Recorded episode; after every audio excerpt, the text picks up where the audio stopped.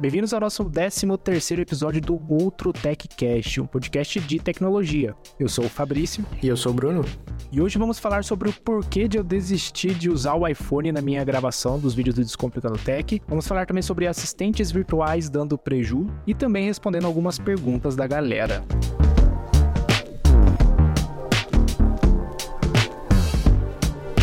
E parece que finalmente chegou o seu iPhone, Fabrício, é verdade? Cara, depois de 30 anos úteis, finalmente chegou meu iPhone. Ficou preso um bom tempo lá nos, nos correios, na receita, para eles finalmente liberarem para mim. Mas o bom é que chegou antes do Natal, então deu para um presente de Natal aí. E eu notei algumas boas diferenças no iPhone, cara. Assim, boas entre aspas, né? Acho que mais para quem usa bastante. Mas o primeiro que eu acho que é mais óbvio de todos para todo mundo é o Always On Display, né? Eu curti bastante quando você desativa o papel de parede, porque com o papel de parede eu não achei muito interessante. Era bem, sei lá, me distraía bastante, sabe? Eu deixava ele no cantinho da, da mesa assim. Uhum.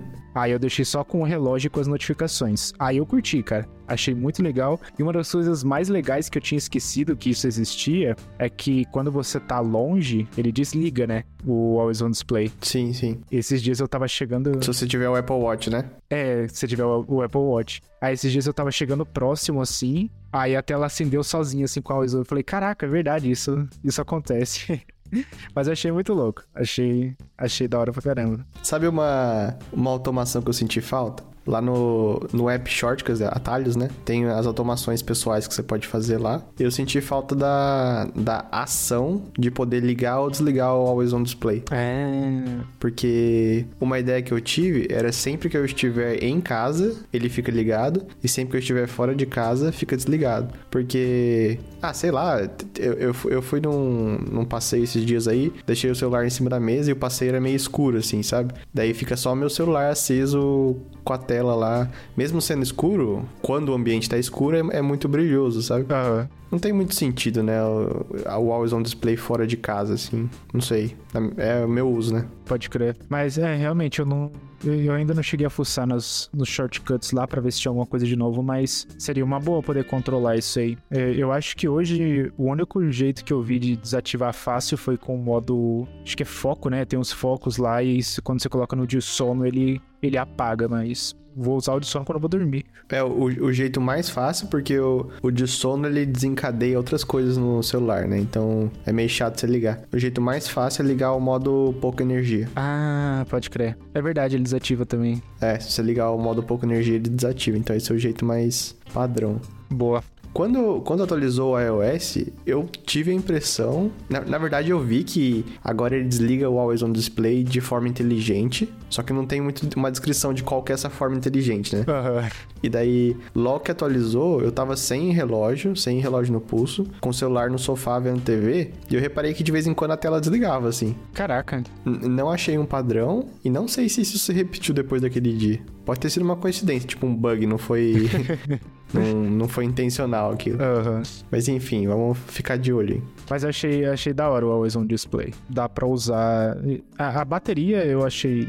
É, é, que eu não sei, não, não cheguei a comparar com o iPhone 13 Pro, porque meu 13 Pro também já tava meio ruim de bateria. Mas eu tive que carregar mais de uma vez por dia, e isso eu não fazia com o 13 Pro. É, eu chegava no fim do dia ali nos 10%, quase morrendo, mas em alguns dias, assim, no, no iPhone 14 Pro, eu tive que carregar mais de uma vez por dia. Não curti, mas eu acho que ele ainda é ele se adaptando às, às coisas novas que, que estão neles, né? Porque, pô, restaura do backup, aí baixa aplicativo novo, faz atualização, então acho que ainda tá, tá por aí. Mas outra coisa que eu curti, que eu senti melhoria foi o Face ID. Tem momentos assim que o iPhone ele tá mais inclinado ou mais longe do que era no 13 Pro e ele funciona. Eu não sei se isso era. Não sei, não sei se tinha alguma particularidade no 13 Pro que deixava isso meio pior, mas eu, eu senti que ele é mais rápido e ele consegue detectar mais longe, mais ângulos, assim. Eu não sei se você chegou a perceber a mesma coisa, mas ficou, ficou chique. Cara, não, pra ser sincero, eu não senti diferença, não. Vou fazer uns testes aí intencional, assim, pra ver se, se realmente parece melhor. Mas não foi algo que naturalmente eu senti pra, pra dizer, assim, sabe? Eu acho que eu senti mais quando aqui, por exemplo, ó, antes quando eu fazia, levantava o celular, tava com o microfone na cara, assim, ele não funcionava. Com o 14 Pro já funciona, ele já detecta. Uhum. É é uma das coisinhas que eu senti diferença, sabe? Que eu sempre fazia que dava, dava erro. Mas eu achei que deu uma melhoradinha, assim. E, e a última coisa que eu curti pra caramba foi a câmera. A câmera eu não esperava que ia ter tanta mudança assim. Só que eu senti algumas coisinhas positivas e negativas. Positivo por causa da, do megapixel, né? Agora a gente tem 40 e, 41, eu acho. Então, pra tirar foto e dar zoom e editar, fica muito bom, principalmente em RAW. O foda é que a foto fica gigantesca, né? Então, Uhum. é mais chato de passar de um, de um dispositivo para outro. Mas eu achei que o detalhe, assim, ficou muito melhor. Muito, muito, muito melhor. O que faz sentido, né? Era 12, foi para 41, então melhorou bastante. Sim. E só que um dos pontos negativos é que eu vi que a distância focal é pior. Eu não consigo mais chegar tão próximo com o iPhone um objeto sem perder o foco. Ele já troca sozinho pro macro. Só que o macro tem o que? Acho que é 12 megapixels também, né? Sim. Então você perde todo aquele detalhe que você teria na, de, na câmera de 41. E é uma diferença boa, cara. Essa troca de câmera, pra quem não, para quem não sabe por que que tá acontecendo, deve ser um negócio bem chato, né? Porque a gente sabe que, que troca por causa que ele acha que aquela uma vai focar melhor que a outra, tal, ou um- uma vai gerar uma imagem melhor que a outra. Mas eu imagino uma pessoa, sei lá, meus pais ou alguém que não manja de tecnologia, começa a ver que a câmera piorou, né? Tipo, cheguei perto, piorou a câmera. Exato. Daí fui pra trás, melhorou, porque a ultra angular lá é. Fica mais chuviscado, né? Dependendo se tiver com pouca luz e tal. É, então, e isso que é, isso que é zoado. Aí eu, eu senti bastante essa diferença de distância focal. E eu achei meio zoado, tipo, a diferença de qualidade dessas duas, das duas lentes é muito alta. Você acaba tendo um- perdendo um pouco da qualidade da foto. ali. Mas, é, sei lá, acho que para um usuário comum, assim, não, não faz tanta diferença. Apesar de ser o 14 Pro, pro usuário comum não deve ter, sentir tanta diferença. Mas eu consegui tirar bastante foto legal, cara, com a câmera nova. Eu sinto falta de uma opção, tipo assim, ah, eu tirei a foto em, em RAW e eu quero. Ah, e já, já usei porque tinha que usar, agora eu quero só uma versão básica dela. Tipo um botãozinho pra converter, sabe? Pra não ficar ocupando storage. Talvez dê pra criar com shortcuts, não sei, nunca tentei. Mas eu sinto falta de algo nativo. Eu sinto falta disso também. É, eu tentei uma vez mandar uma foto no Discord e o Discord ele não converte a imagem, né? Então ele tava mandando um arquivo RAW e o RAW a extensão acho que é DNG, alguma coisa assim. Uhum. E aí a pessoa não conseguia ver. Então eu tinha que de algum jeito converter pra JPEG pra conseguir mandar. É meio chatinho. Mas tem um botãozinho desse aí ia salvar bastante. É, é engraçado, né? Porque, por exemplo, quando você manda uma imagem do iPhone pro WhatsApp, ele converte, né? Porque o iPhone, se você não mudou a configuração dele, ele tira a foto naquele formato HEIV, se eu não me, se eu não me engano, ou HEIC, um, um dos dois. Tanto que quando você vai compartilhar, aparece um pop-up assim, preparing, preparando a foto, né? Que às vezes até demora bastante. E daí converte pra JPEG pro mandar no WhatsApp. Então eu imaginei que no Discord fosse igual, mas pelo jeito não, não é, né? É, não é. E eu acho que é porque ele aceita você mandar qualquer tipo de arquivo no Discord. Então, Hum, é intencional. Mas aí é meio chatinho quando você só quer mandar uma imagem e, e não tem como converter na hora ali. Sim. E aí eu acho que é isso, cara, do, do iPhone. O Dynamic Island é legal, do jeito que ele funciona ali, aparece as, as informações. Agora, quando aparece a bateria fraca, é direto no Dynamic Island, então achei interessante. Mas eu não achei algo que tipo, uau, meu Deus do céu, que incrível. Mudou um pouquinho a minha experiência com o iPhone, mas acho que, sei lá, é interessantezinho. Depois de um tempo você já acostuma já. Sim, mas esse iOS 16.2 também tem várias pessoas reclamando de várias coisas diferentes, né? Então, eu, eu tô ansioso por uma versão mais estável. Parece que, que não sei, aconteceu alguma coisa na época, eles não testam mais as coisas antes de, de publicar, sabe? É, Que nem o que a gente falou no podcast passado do meu surto lá da casa, que eu tive que refazer tudo do zero. E, e falando nisso, né? Você viu agora que eles retiraram o upgrade de arquitetura do, do aplicativo Home. Aham. Você não consegue fazer mais por causa de tanto problema que as pessoas estavam tendo. Tem até uma página de troubleshooting lá da, da Apple agora disponível, mas eu tentei todas aquelas coisas na época e nenhuma resolveu. Eu acho que demorou até muito tempo pra tirar do ar. É, cara, eu tenho eu tenho sentido que tipo a qualidade de, dessas atualizações de software tem caído bastante nos últimos anos. Sempre tem algum bugzinho muito chato que às vezes só de você usar o iPhone por mais de uma hora ali, você já percebe, sabe? Não sei o que rolou, não sei se é eles tentando manter mais segredo sobre as funções de software ou pela galera saindo da Apple que tá causando isso, mas tá meio zoado. Acho que tem umas coisinhas bem ruins. Infelizmente, hoje em dia não dá pra dizer mais que iPhone não trava, iPhone não tem bug, porque É, tem sim, tem bastante ainda. coisa para caramba. Inclusive, eu vou comentar um pouquinho sobre isso mais pra frente no podcast, que eu fiquei pé da vida com o que tá, que tá rolando com o iPhone. Mas beleza.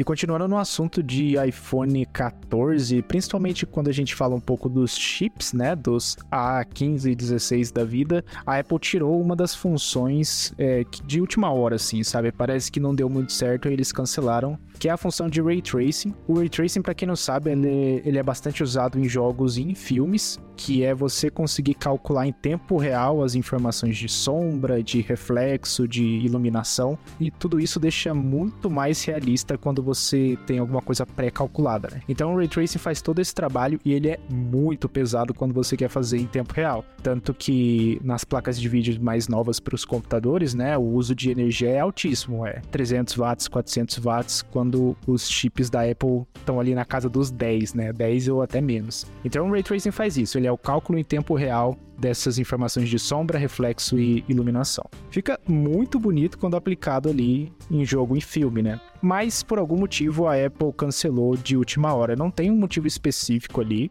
mas a, a notícia é que eles tiraram isso do A. Eu acho que é o A16, né? Que tem no iPhone 14 Pro. Acho que é o A16 Bionic. Isso. E aí eles tiraram essa, essa função. O que é ruim porque eles poderiam ser usados nos próximos Macs, né? Então você poderia usar isso em software, por exemplo, ah, vou fazer uma, um render no Blender. Então eu poderia usar o Ray Tracing para deixar a minha cena mais, mais realista e processar mais rápido. Mas também, um dos lugares bem legais que eles poderiam usar é no óculos de realidade virtual, se eles conseguissem trazer isso para a parte móvel, né? Uhum. Porque você ia ter um realismo muito maior com essa, com essa função. E assim, eu achei bizarro até mesmo a Apple decidir ter colocado o Ray Tracing nesses, nesses chips, sabe? Pelo menos até hoje eu, eu não vi ele essa função sendo executada com performance. Hoje em dia, nas coisas que a gente usa o celular, assim, é. Tirando o jogo, no que mais ele influencia? Eu acho que nada. Não tem uma. é, a única aplicação boa mesmo que eu vi foi 3D, que aí é jogo, né? E filme. Entendi. Eu nunca vi isso sendo usado em nenhum outro, outro lugar, né? Talvez seria legal para óculos de realidade virtual, mas vai saber se eles vão conseguir fazer isso. É, porque é, o meu chute para um próximo, para um próximo não, para um primeiro óculos é, de realidade aumentada da Apple seria que tudo vai ser processado no iPhone e o óculos é só o visor mesmo, né? Porque como que você põe tudo isso num, num óculos sem deixar ele imenso e ainda assim ter uma bateria que dura, né? É, então, sem contar que ele pode esquentar pra caramba, né? Imagina o desconforto de usar aquele negócio. Sim. Eu acho que o óculos vai ser meio que um uma forma de AirPlay do iPhone pro, pro óculos, só que two-way, né? Tipo, com você pode fazer comandos que voltam pro celular. Vai ser tipo o Apple Watch de primeira geração, né? Onde É. não dava pra usar quase nada nele, precisava do iPhone. Eu acho que vai ser esse o caso. Mas vamos ver, né? Seria legal se o Ray Tracing chegasse pra esses pros chips da Apple, principalmente pros Macs, né? Seria uma outra opção aí pros desenvolvedores fazerem jogos e filmes na, na plataforma. Mas eu também não duvido nada da Apple colocar isso direto no Metal que eles usam lá e em vez de ter uma API aberta. Não sei se vai adiantar pra jogos. É, acho que é uma área de pouco interesse pra eles, né? Então eles estão cagando e andando, pra ser sincero. é, então. Complicado, cara. Mas me conta aí por que, que você ficou puto com, com o iOS essa semana. Ah, cara. Vamos lá, né? Acho que tudo começou porque meu, minha câmera normal, né, de gravar vídeo, ela não faz vídeo em 4K. Então eu perco muito, muito, muito detalhe quando eu quero fazer vídeo de um dispositivo, né, Pra fazer review lá pro canal. Aí eu tava gravando, eu gravei primeiro com a câmera, aí eu fui ver a gravação no PC, tá uma porcaria. Parecia um vídeo em 720p, assim. então achei bem, bem zoado. Aí eu pensei, ah, beleza, eu vou, vou gravar com o iPhone, porque ele é 4K, eu vou ter mais detalhe, aí eu vou conseguir usar no vídeo. Aí beleza, gravei, foram três clipezinhos de 3 minutos no máximo deu 2 GB de arquivo, não fiz nem ProRes pra não ter dor de cabeça. Foi no normal mesmo. Uhum. Aí eu todo feliz lá, yes, gravei, vamos transferir pro PC. Fui lá, é, entrei no aplicativo do IS File Explorer, né? Porque eu não tô usando Files mais, porque ele parou de funcionar. E aí quando eu tentei transferir pro PC, apareceu a pop-up de convertendo ou preparando, sei lá. A, a que você acabou de comentar pro WhatsApp, sabe? Uhum. E aí ela travou, ficou lá, passou meia hora, não mudou. Isso com a tela desligando, né? Eu tinha que ficar apertando a tela ali para ele dar o timeout. E aí não ia, não foi de jeito nenhum, não copiou nenhum arquivo, travou nessa parte. Aí eu falei, ah não, PQP, né? Vamos, vamos tentar outra maneira. Eu falei, ah, vamos dar mais uma chance pro aplicativo Files da Apple, vamos ver se eu consigo reconectar no servidor e fazer ele funcionar. Fui lá, adicionei a opção do servidor lá para conectar. No, no, meu caso, o servidor é um Windows, né? Coloquei lá as credenciais, tudo, coloquei para conectar, beleza, conectou. Fui transferir o arquivo, mesmo problema que eu tive antes, há uns dias atrás, travou tudo. O iPhone, tipo, travou. Até quando eu tentava sair, assim, do aplicativo Files, ficava muito lento. Então, falei, beleza, deixa quieto. Vamos tentar pelo pior método possível, que é o USB 2.0. beleza, fui lá, peguei o USB, conectei no PC, identificou tudo certinho, coloquei aquele esqueminha de confiar dispositivo, permitir, todos esses esquemas assim. Tinha o vídeo lá, os três vídeos, coloquei para copiar, fui colar na pasta e aí apareceu assim: ah, os, os dispositivos estão tá impedindo a cópia do arquivo. Eu falei: ah, não, não é possível, cara. não tem como. fui lá, abri o iTunes no Windows, que é uma carroça também. Permiti, autorizei o computador, autorizei o iPhone a conectar, tudo certinho.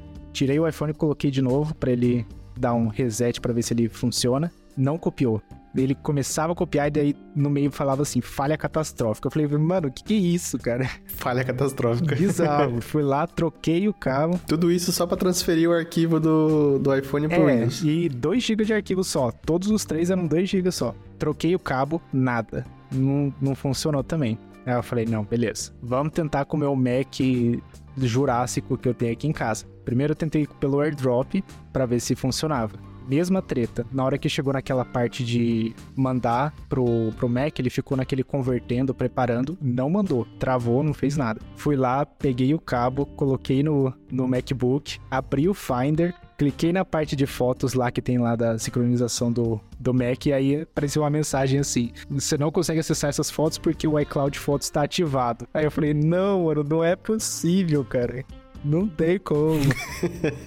Você não consegue acessar por causa que o iCloud Fotos está ativado? É, mas eu achei uma outra maneira. Tem um tal de capturar imagem lá que no, no Mac, que geralmente você usa para transferir vídeos e fotos de uma câmera, né? Você conecta a câmera e usa isso aí. Uhum.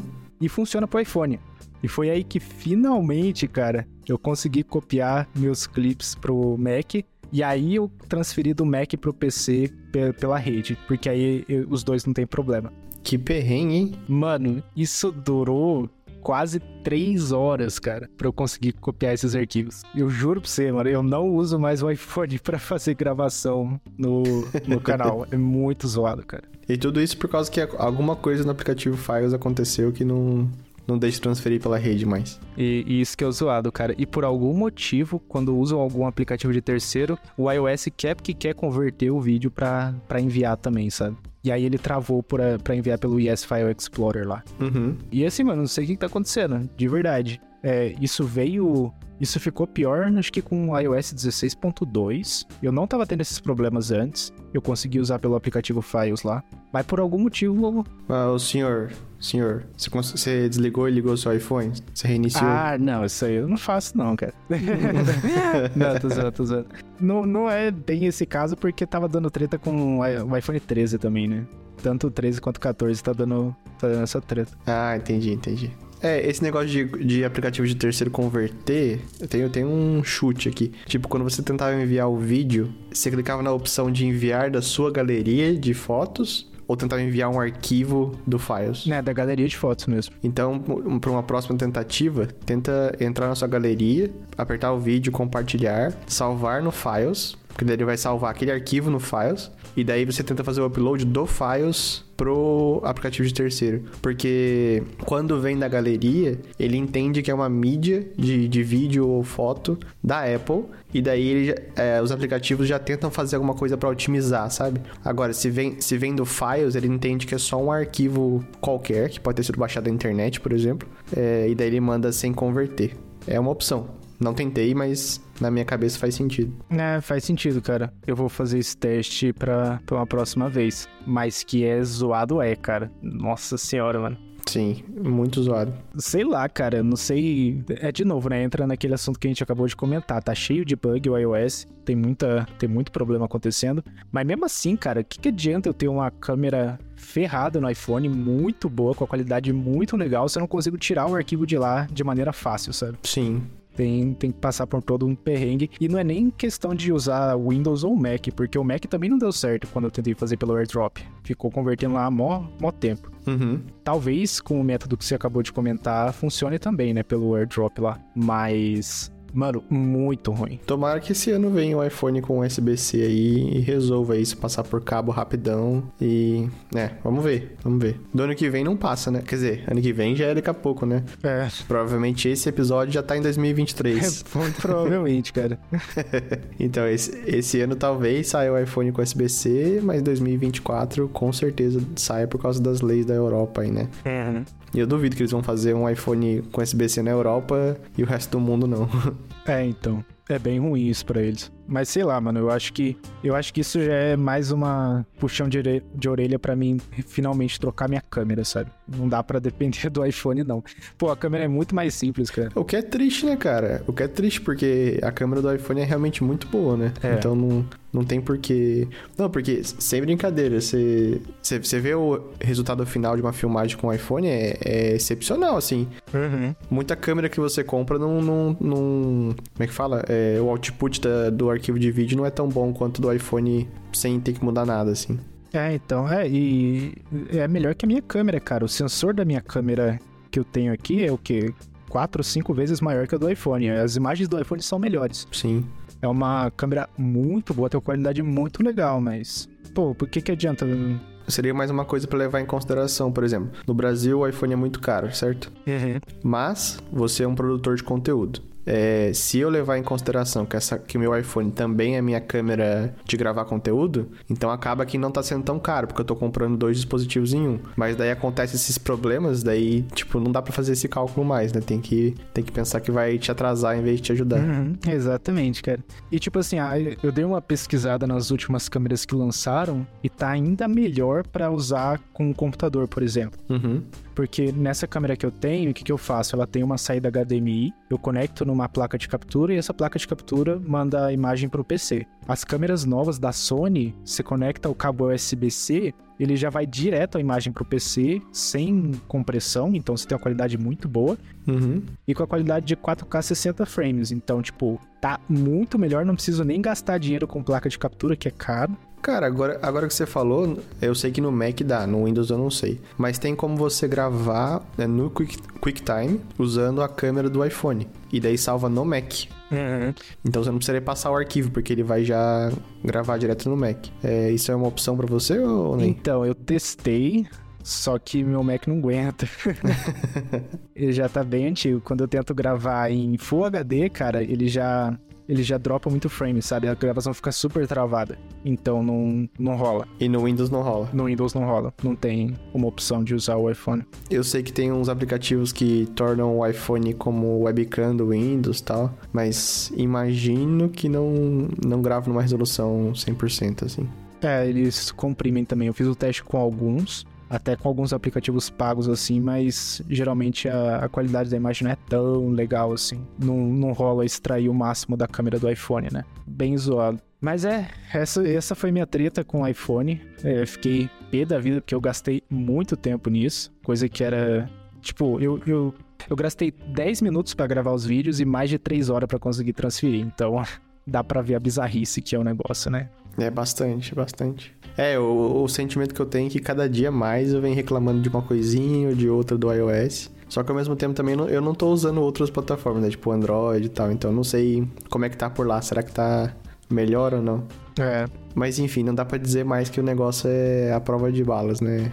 Tem muitos defeitos ultimamente. Tem, tem demais, cara. E vamos ver, né? Vamos ver se alguma hora eles decidem melhorar isso aí. Teve uma versão do iOS, eu não lembro qual que era, cara, mas que foi uma versão de correção de problemas e estabilidade, não foi? Que foi tipo uma versão completa só para isso, que não teve quase nada de feature e isso foi há muito tempo. Ah, você fala na história do, do iOS?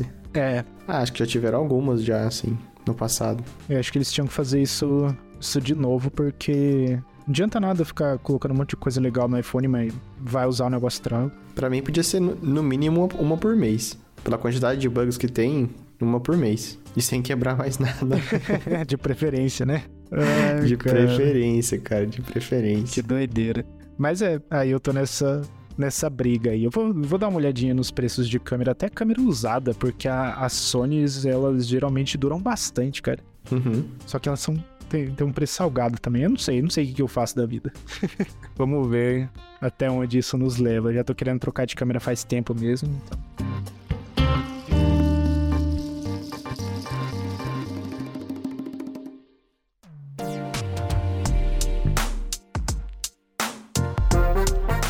E agora entramos para mais um episódio do quadro onde vocês mandam perguntas ou dúvidas do cotidiano e a gente responde com alguma solução com tecnologia. A gente tem duas perguntas para esse episódio. Você quer começar com a primeira aí, cara? Posso, posso começar. Então a primeira pergunta veio do, do colega meu, Renaro. Jogar no Wi-Fi ping muito alto. Passar cabo não é uma opção. O que fazer, Fabrício? O que fazer? é, o problema do Wi-Fi é que ele sempre vai adicionar algum tipo de latência, né? O Wi-Fi em si já vai te atrapalhar um pouco. Mas é interessante entender um pouco mais de como é seu setup. Eu acho que você manja um pouco, né, cara? Se você quiser comentar como que é distribuído. É, eu lembro que o setup dele, ele tem um escritório que não é no primeiro não é no térreo, né? Os roteadores dele são mesh, mas interligados por Wi-Fi mesmo, não por cabo. E se eu não me engano, ele joga no desktop num, no escritório fechado. Então, o que teríamos que melhorar nisso? É, então a gente já tem mais outro problema aí, né? Porque agora você tem a latência do seu computador para um dos access points mesh e desse access point para o roteador principal. Se o, o que não tiver perto do computador for o principal, né? Aí não tem esse problema. Mas acho que a primeira é, recomendação que dá pra, pra gente comentar é fazer um upgrade no próprio roteador, né, cara? Se o seu roteador não for Wi-Fi 6E, ou se você quiser esperar um pouquinho e pegar o Wi-Fi 7, talvez esse upgrade vale a pena. Então você vai ter um ping menor ali. E esse upgrade também você vai precisar atualizar sua placa de rede no PC, mas hoje em dia é muito fácil de você conseguir plaquinha de rede, até mesmo no AliExpress, com maiores velocidades, né? Tem uma da Intel muito boa, que é Wi-Fi 6E, então dá para fazer esse upgrade tranquilo. E acho que isso vai melhorar um pouco o seu ping pro, pro jogo que você tá querendo jogar, né? Também tem algumas soluções de software que a galera promete que o ping melhora, mas basicamente você só tá, ele só tá realocando você para outros servidores. A maioria dos jogos já faz isso automaticamente, então nunca vi muita vantagem. Mas eu acho que o primeiro passo seria realmente fazer um upgrade do, do roteador, né, cara? Ainda vai ter o problema de, se você não interligar os roteadores entre si, né, por cabo, vai ter a latência deles, né, na comunicação deles. Então, seria, seria interessante entender por que, que não tem como passar cabo de rede, né? Tipo, não tem como porque só tem conduíte de fio elétrico. Daí, se for esse motivo, você pode passar um cabo blindado. Eu acho que para resolver mesmo, seria melhor passar cabo de rede pela casa e interligar os roteadores por cabo de rede e depois até mesmo passar um cabo de rede do roteador mais próximo pro, pro computador. Daí resolveria. Esse é o modo de resolver, né? Agora, maneiras paliativas, acho que você falou, é, é comprar um roteador com tecnologia 6E ou 7, né? Como, como tá para sair. E também melhorar a placa de rede do computador. Mas essa solução é uma melhoria, não uma resolução, assim, né? É, e se você que não conseguir de jeito nenhum passar pelo, pelos conduítes de energia, né? Talvez tenha muito cabo ali já. Também existe a canaleta, né? Existem canaletas super fininhas e pequenas que você, se você passar perto do, do rodapé ou no próprio teto, assim, você não percebe muito. Ainda mais se você colocar atrás de um móvel, alguma coisa assim. Então dá para dar uma camuflada. O ruim é quando você precisa furar alguma parede, né? Quando você precisa entrar em algum quarto, alguma coisa assim. Mas canaleta também é uma opção, não fica tão feio assim, fica à mostra, né? Mas para resolver problema de ping mesmo, a melhor das melhor dos cenários é passar o cabo mesmo. E um cabo de qualidade também, porque passar um cabinho meio mal ou menos vai, vai, dar, vai ter o mesmo problema ainda. Mas esse é um problema, tipo, universal. Acho que todo mundo que joga, assim, principalmente jogo de FPS, né, onde você precisa de uma latência baixíssima, acaba tendo esse problema. Ainda mais se o servidor for muito longe. Então, igual é, eu jogo, jogo muito um jogo de carro, que é multiplayer, e o único servidor que tem é na Europa. E é engraçado, porque quando eu vejo o meu carro na tela de outra pessoa, meu carro tá travadão na pista lá, tipo, nem aparece. Então é um problema muito grande. Então, só que só resolveria se o servidor tivesse muito próximo de mim, que é difícil de acontecer, né? Até mesmo na os servidores da, da Google, acho que tem algum em São Paulo, da Amazon, eu sei que tem em São Paulo, mas a maioria dos jogos não tem tantos servidores espalhados assim. É um negocinho chato. Mas tenta, tenta ver se dá para passar o cabo. Às vezes dá, pelo menos para conectar os roteadores. E aí, se realmente não der, faz esse upgrade de, de equipamento mesmo. Daí a segunda pergunta da minha amiga Julia, ela deu um exemplo aqui, né? Comida estragando na geladeira ou no armário. Eu acho que ela quer entender uma forma de receber um alerta para você, tipo assim, saber quando tem algo que precisa ser comprado ou jogado fora que já expirou no seu armário, né? Esse é muito interessante porque a gente foi fazer um brainstorm aqui antes de responder essa e a gente criou em tempo real aqui um, um atalho. Então, Julia, se você estiver ouvindo, tem um aplicativo no iPhone que chama Atalhos e você consegue criar tipo umas rotinas nele, né? Daí a gente criou um um, pronto aqui para você. A gente vai deixar o link na descrição do, desse episódio. Que basicamente você, quando você triga ele, né? Quando você executa, ele vai te perguntar qual o nome do alimento e depois te perguntar quando é que ele vai expirar. E daí ele vai automaticamente criar um lembrete no aplicativo Lembretes com uma notificação marcada para aquele dia da que a validade vai expirar. Então, se você quiser ver depois a lista de produtos que você tem, é só abrir o aplicativo Lembretes e vai estar tá lá um embaixo do outro falando tal produto vai expirar e tem a data embaixo. E maneiras fáceis de você é, trigar esse, essa rotina, né? Você pode colocar um widget na sua tela inicial do iPhone que quando você clica ele vai é, abrir esse, esse flow, né? De perguntar qual o nome do produto, quando vai expirar. E daí você pode fazer toda vez que você comprar alguma coisa nova. Essa é uma das maneiras. O Fabrício tinha visto um aplicativo também que faz isso, mais redondinho, né? Qual que era mesmo, Fabrício? É, tem um aplicativo chamado KIF, K-I-F-F, ele custa 4 dólares, mas é, é um preço único, então não tem uma inscrição, nem é uma subscription, assinatura, nem nada. E ele faz basicamente a mesma coisa que o, que o atalho que, que o Panta comentou, mas ele tem toda uma UI ali, você pode selecionar o ícone da, do produto, da fruta, né, do, do legume, e ele também vai te avisar quando esse produto está chegando perto da data de, de, de vencer, né? Caso você queira centralizar tudo isso num app que é feito para isso, tem essa opção, baratinho também. Mas essa opção do atalhos é bem legal. E também dá para fuçar no atalho depois, né? Se você tiver vontade de personalizar, você consegue mudar qual é a lista que você quer salvar, até mesmo fazer um cálculo ali para ver que dia que você quer ser notificado, né? Tipo, ah, pô, quero saber disso cinco dias antes. Dá para fazer esse cálculo também. Isso que é o bom do atalhos. A vantagem desse aplicativo que você passou também é que ele escaneia código de barra, né? Ah, é verdade. Ele escaneia código de barra e ele consegue identificar o alimento. Então já é um diferencial aí.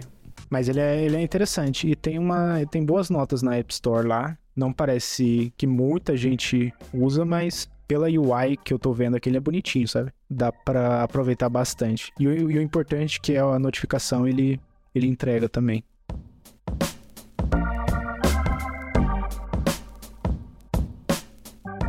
E essa semana que passou agora, que, que a gente tá gravando, que é mais ou menos na época do Natal, hoje é dia 26, certo? 26 de dezembro. Finalmente consegui comprar o Raspberry Pi 4 que tá, tipo, sem estoque por meses já, ou talvez anos. Já tá um bom tempo sem estoque, né, Fabrício? Já. O estoque do Raspberry Pi diminuiu bastante, principalmente no começo da pandemia, porque a galera começou a comprar para brincar, né? Tipo, o Raspberry Pi ele é muito interessante para você brincar, usar em outras aplicações. É, daí eu recebi um e-mail de uma loja que eu tinha deixado lá, me avise quando apareceu quando tiver estoque de novo, né? E foi até engraçado, porque eles mandaram um e-mail falando: ah, você tem que pagar por e-mail mesmo, porque a gente não vai colocar no site, porque senão vai acabar. As pessoas vão comprar, tipo, três unidades cada uma tal. E eu, eu achei que talvez fosse golpe e tal.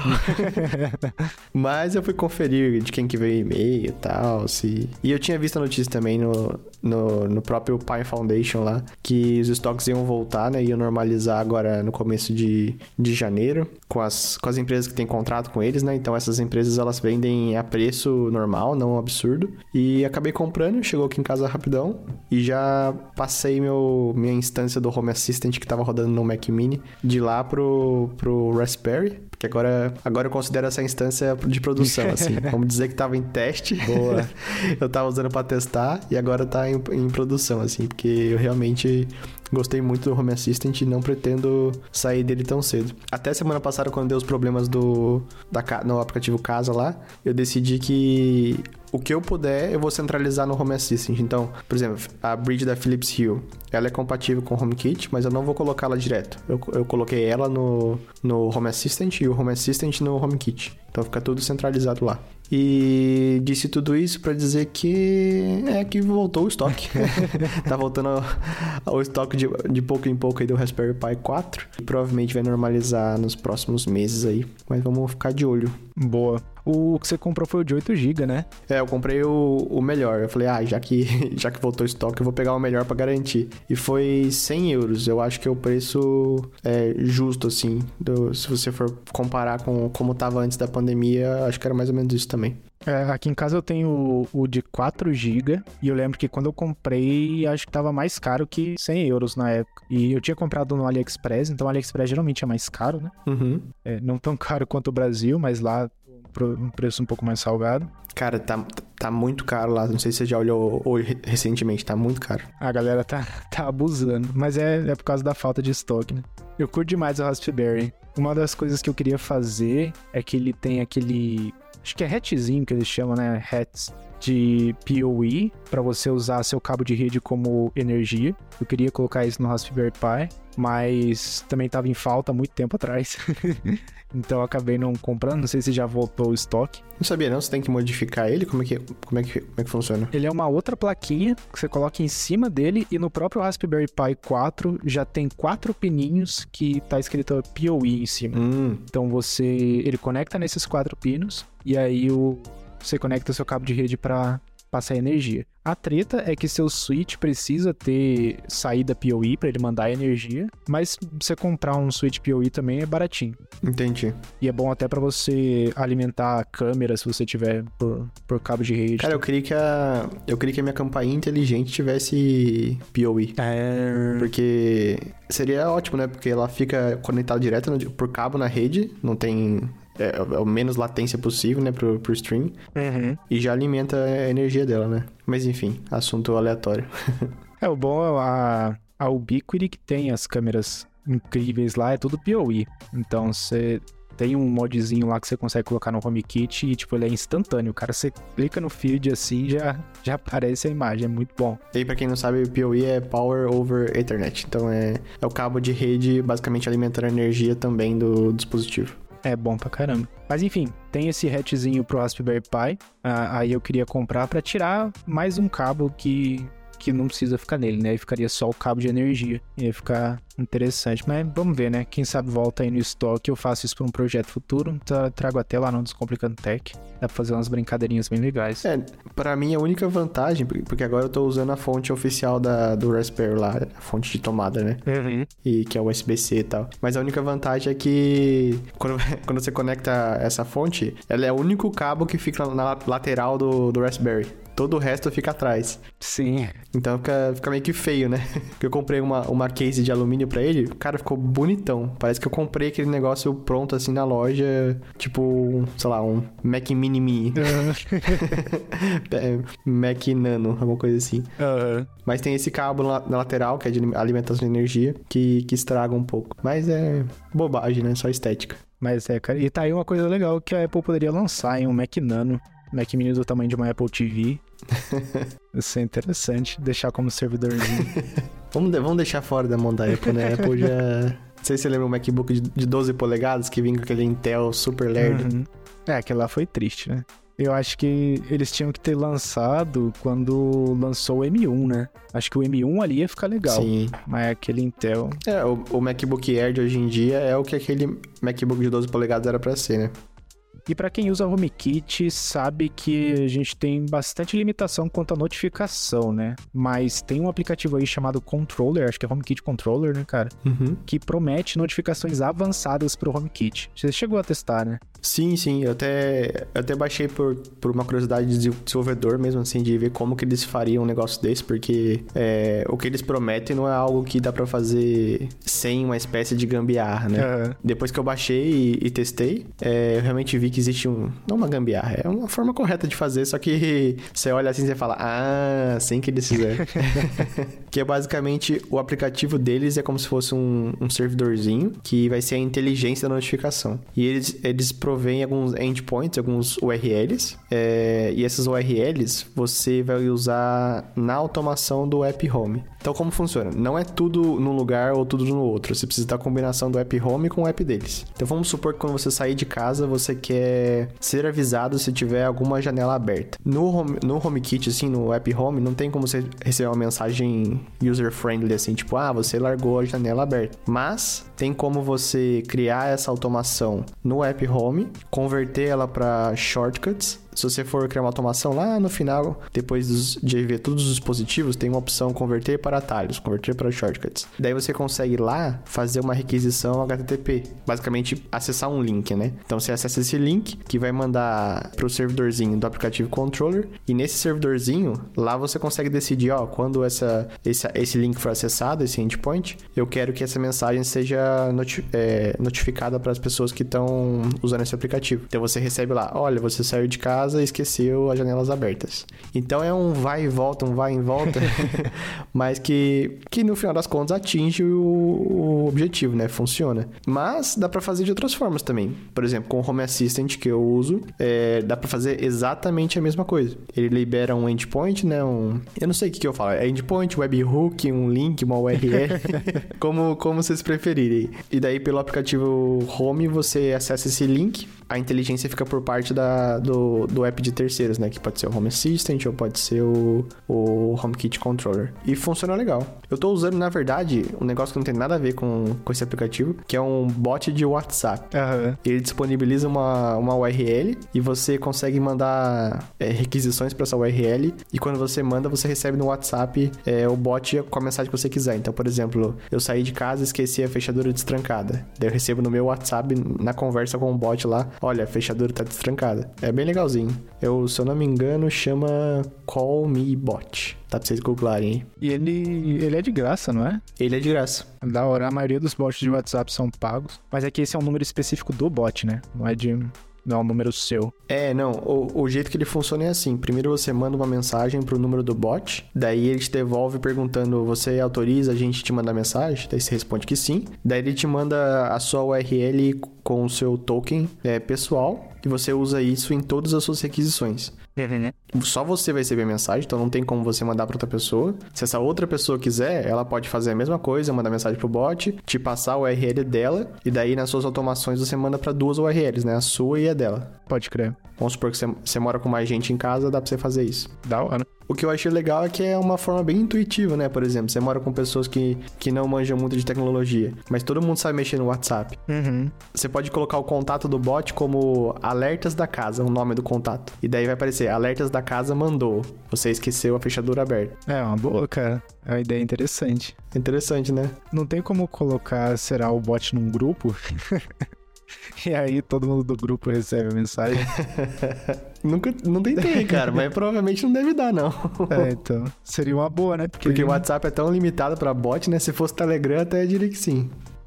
E a Tesla lançou, assim, do nada, né, um, um carregador estilo o prometido AirPower da Apple, que é basicamente um carregador sem fio que em qualquer lugar que você deixar o seu celular lá em cima, ele carrega normalmente. Não, não, não foram os primeiros a fazer isso, né? Tem outras marcas no mercado. Eu já vi aqui que tem a marca Zens e a da Nomad, que também tem a mesma coisa. Mas a. É, quando é Tesla, né? Os, os fanboys da Tesla surgem e divulgam o produto para todo mundo. Uhum. É, achei interessante. O que você achou, Fabrício? É, eu achei bem inesperado, né? Porque, para mim, sei lá, a Tesla fazer um carregador de celular é meio blá, sabe? Inclusive eu vi um tweet de uma pessoa que achou que esse carregador era pro carro. No começo eu achei também.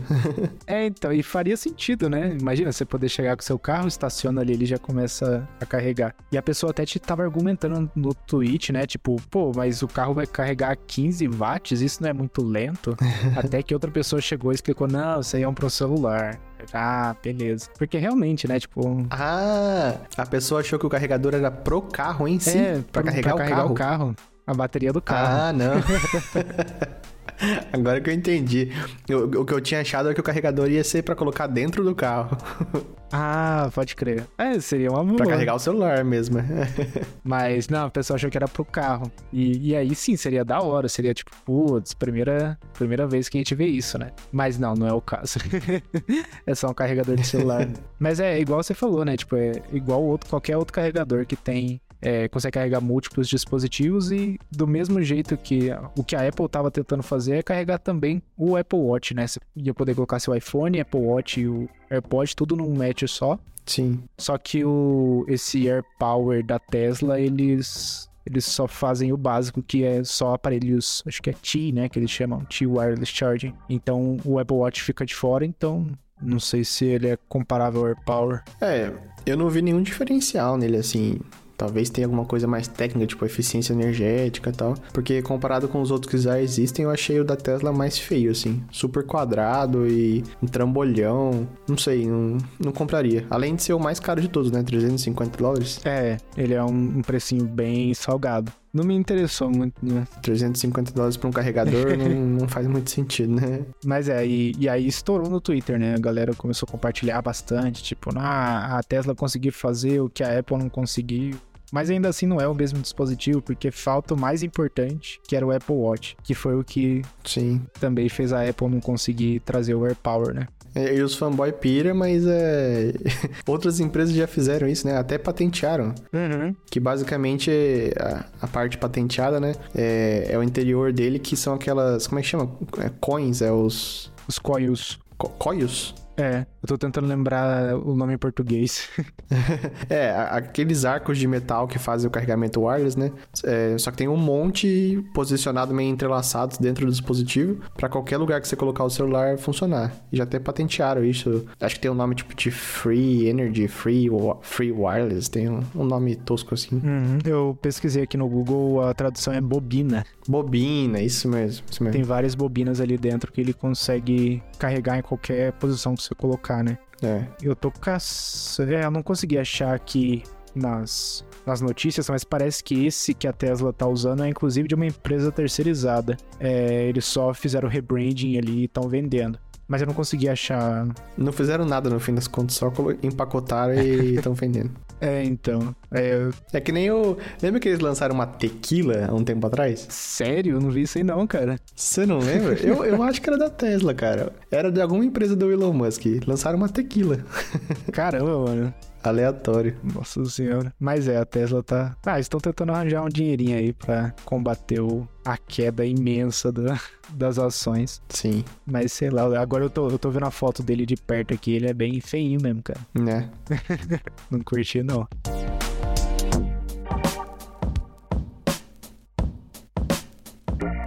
E uma notícia que me deixou um pouco desapontado, que foi o atraso do lançamento do Matter para os dispositivos da Car, né? A ideia era que ia sair até o fim desse ano, ou seja, em como a gente tá gravando no dia 26, só falta uma semana para acabar o ano, então já era para estar tá saindo ali. Inclusive, teve prints no Twitter de pessoas que receberam a beta, né? Tava, tava testando, funcionando algumas coisas, mas de acordo com alguns sites de notícia e com a própria Cara mesmo, eles decidiram adiar um pouquinho pro início de 2023, né, pro mês de janeiro, porque ainda tinha alguns bugs que precisavam ser resolvidos. O que é bom, né? Dá para ver que a empresa não tá simplesmente, ó, lançou e já era, mas eu fiquei um pouco desapontado porque é, a, a Car é a plataforma que eu tenho e é a plataforma que eu consegui testar o Matter até para trazer vídeo pro canal, né? Então, não foi dessa vez. Não sei se eu consigo um contato com eles para pegar a beta, mas acabou que não, que não rolou esse update para todo mundo, né? E acho que ia ser uma das marcas que ia trazer uma grande parte de dispositivos. Eu tô vendo na notícia aqui, são 40 dispositivos que seriam compatíveis com o Matter, dos dispositivos Zigbee que, Zigbee que eles têm. Né? Então ia ser coisa pra caramba. Mas, pelo jeito, não, não vai sair tão cedo, né? É, fim de ano, né, cara? É, vamos esperar mais uma semaninha aí, não, não, não vai matar também, né? Uhum. É melhor do que fazer igual a Apple que lançou o update do HomeKit lá e zoou o barraco. É, então, exatamente, cara. Mas vamos ver, vamos ver quando é que sai. A, a própria Amazon lançou o, o update do Matter capado, né? Eles lançaram só para Wi-Fi e, e, também só para lâmpadas e interruptores. Não... Eu vi, o, o Matter já, já abrange um número pequeno de dispositivos. Eles foram lá e diminuíram menos ainda.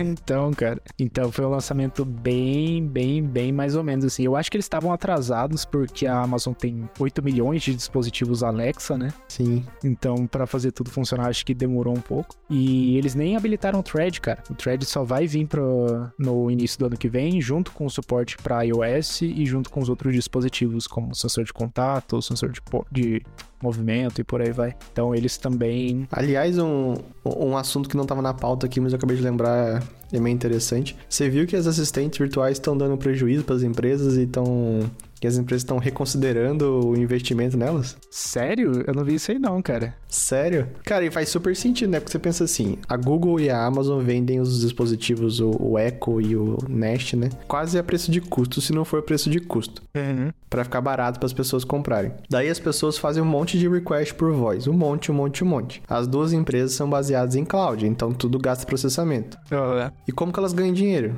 Tipo, não tem como você pôr anúncio, não tem como você pôr nada na assistente virtual porque ninguém quer ouvir anúncio da Amazon na sala. é. Apesar que de vez em quando a Amazon fala algumas coisas, né? Tipo, não esqueça da promoção de tal, não sei o que, papapá. Uhum. Mas mesmo assim você tem que trigar ela, você tem que perguntar. Então, é, se, se você jogar no Google rapidão aí, você vai ver que essas empresas estão reconsiderando, até planejando não contratar mais gente e talvez demitir algumas pessoas dessa área no, no futuro próximo aí. É, eu vi que a. Inclusive, eu coloquei isso no meu último vídeo. A Amazon ela demitiu acho que 10 mil funcionários da, da divisão da Alexa. Só que eu não sei uhum. de onde eram esses funcionários, né? Se eram muito conectados à IA da Alexa, ou se eram dispositivos conectados, ou qualquer outra coisa, né?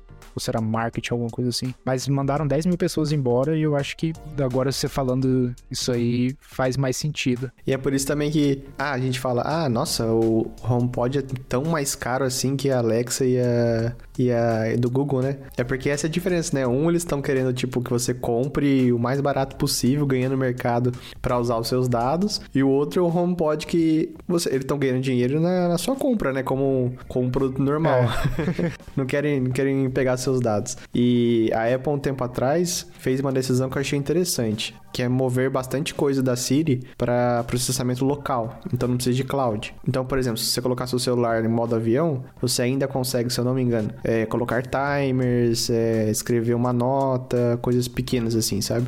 E eu chutaria que essa é a direção que as empresas vão tentar, tentar tomar para não usar muito de processamento cloud e ficar tudo local. Que inclusive é o objetivo do Home Assistant para 2023, que é ter um assistente virtual deles é, que fala muitos idiomas e todos os processamentos são locais. Então, tudo vai processar na sua instância do Home Assistant local e eu estou ansioso para testar. Interessante isso aí, cara. Eu vi um tweet sobre isso do Home Assistant, eu não pesquisei muito a fundo, mas uma coisa que tá rolando também é que muitos dos dessas plaquinhas que a gente tem, estilo Raspberry Pi, mas não Raspberry Pi em si, já estão vindo com um processador de IA Uhum. Então você já consegue usar integrado ali para fazer esses tipos de, de consulta, né? O que ajudaria bastante ali no, no Home Assistant. Ia ser bom, cara. Imagina o Home Assistant falando super bem português. Ia ser da hora. Ia ser bem legal, cara. Mano, imagina se eles abrem a possibilidade de qualquer pessoa dublar assistente virtual.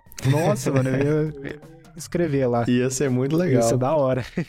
Que inclusive, ó, isso me lembrou de uma coisa. Esses últimos podcasts provavelmente estão sendo pós-editados, é, ale- além de pelo Giovanni, pela, pelo novo software da Adobe, né? Como é que chama mesmo? Adobe. Ele tinha um nome bonitão, tipo um project alguma coisa, acho que era Shasta, alguma coisa assim. Mas agora ele chama Adobe Podcasts, né? Ficou bem genericão. Ah, Adobe Podcast. Então, se a nossa voz estiver melhor nesses últimos podcasts, é, é esse software também que tá, tá contribuindo aí. Pelo que eu entendi, ele refaz. Ele, não é que ele melhora o som, ele meio que refaz a sua voz, né? Ah, é? Ele reconstrói a sua voz. É, depois eu vou pesquisar melhor pra falar no próximo, próximo podcast, mas ele reconstrói a sua voz. E por que, que eu lembrei disso?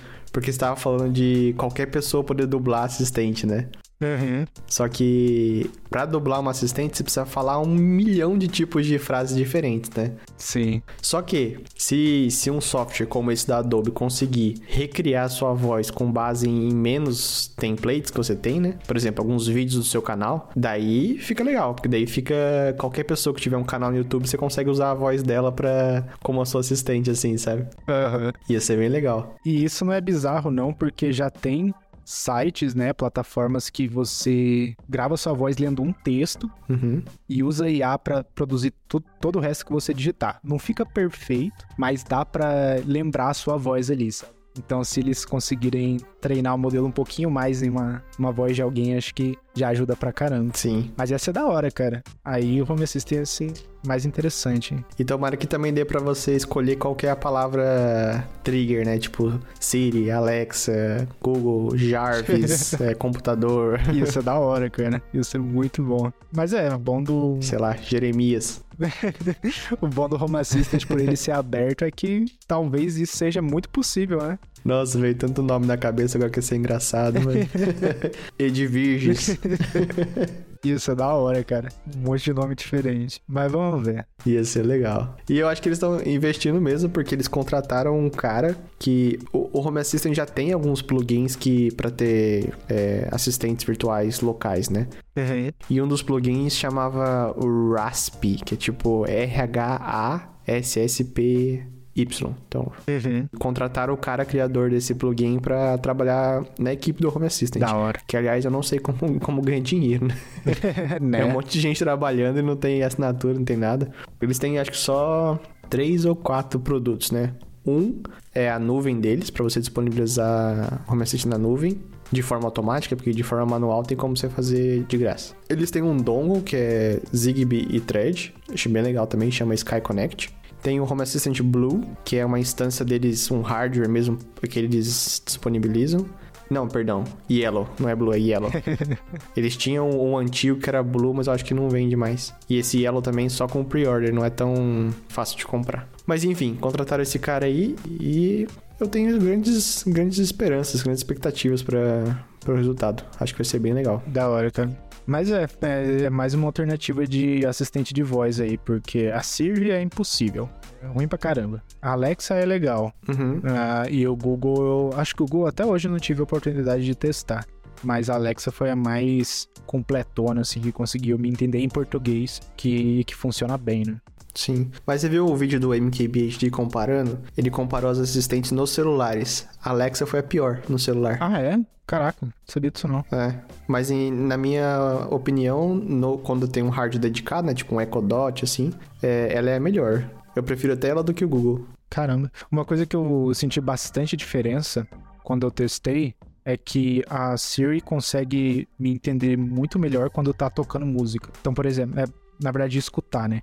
Quando tá tocando alguma música, na hora que eu falo a palavra-chave da Siri, ela me entende, tipo, de longe, assim. Uhum. Então ela vai lá, abaixa o volume e pega a request. A Alexa não. Eu tenho que chamar algumas vezes, às vezes até aumentar bastante a voz pra ela entender. Isso quando tá tocando música. Ah, não, isso, isso, é isso é um diferencial real mesmo, assim, de detectar a palavra-chave, que é tipo Siri ou Alexa. Ah, o HomePod é anos melhor, cara, anos. Eu não sei o que as, as empresas estão esperando pra melhorar o delas, se elas não sabem o que fazer, mas o HomePod é muito melhor. Mas daí pra frente, o HomePod é, É, pior. então, pra todo o resto. Ele só, ele só te ouve mais rápido. É. Complicado, cara.